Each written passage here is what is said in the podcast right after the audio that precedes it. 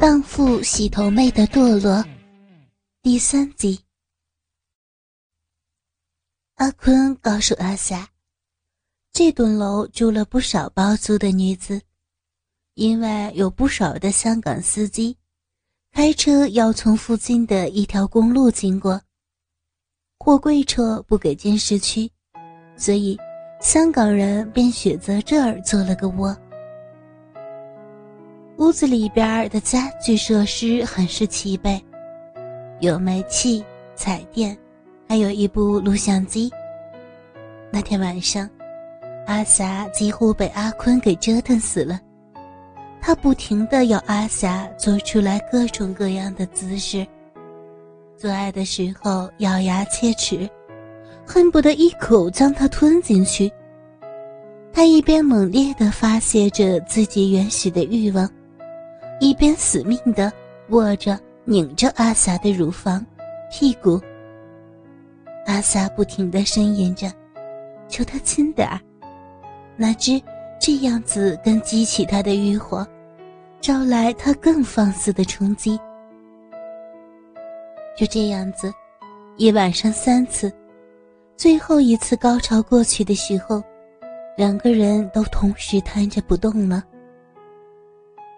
阿霞看看天花板，眼睛里边盈满泪水。她突然觉得，人的命运真是说不清楚。自己身边躺的是谁？他凭什么这样子对待自己？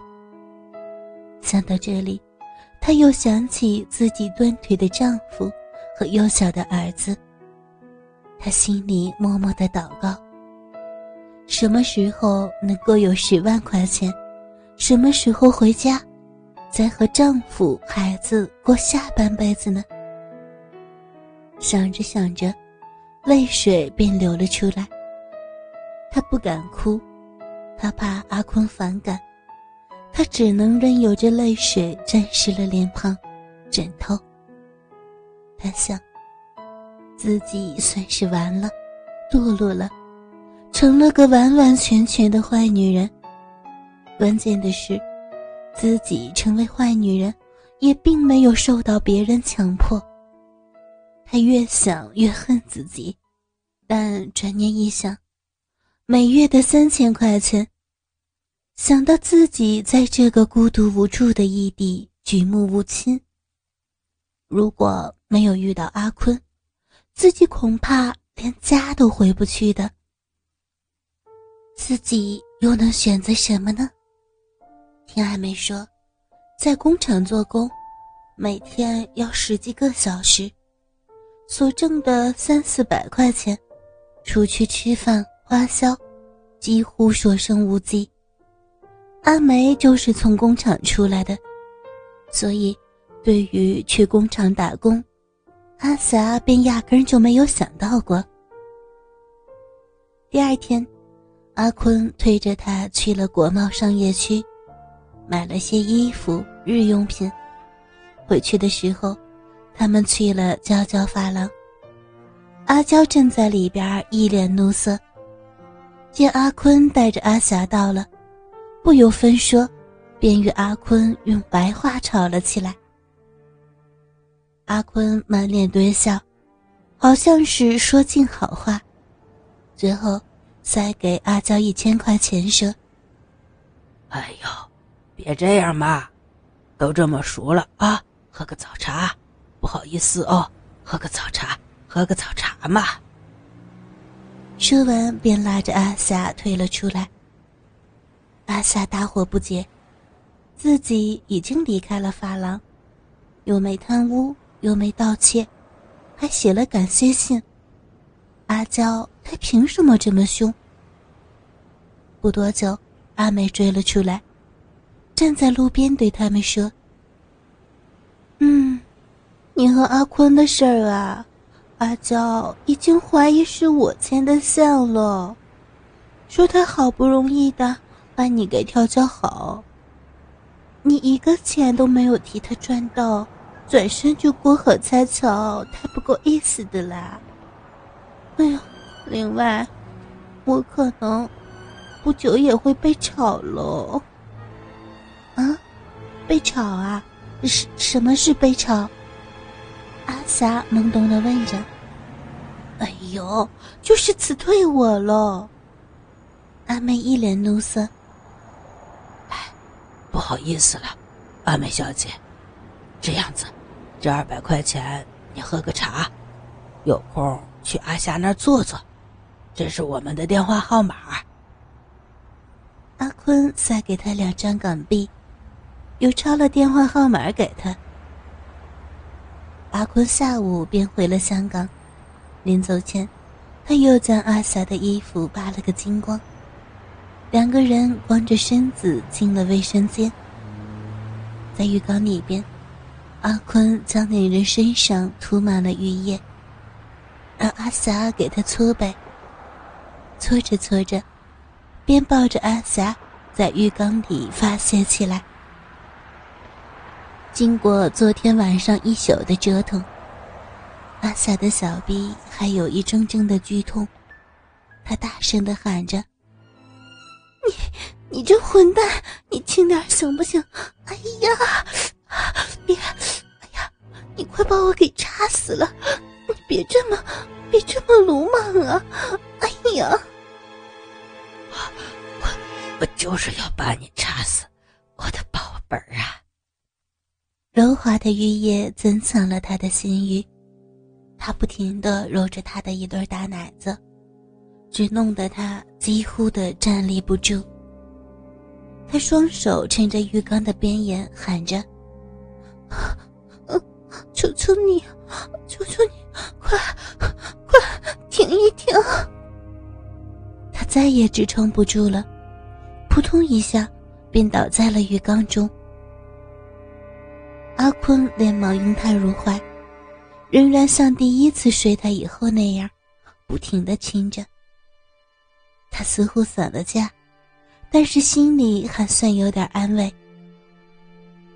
送走了阿坤，他便回房倒头大睡。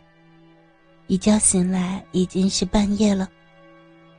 胡乱的弄了些吃的，整理了一下房间，心里顿时空落落的。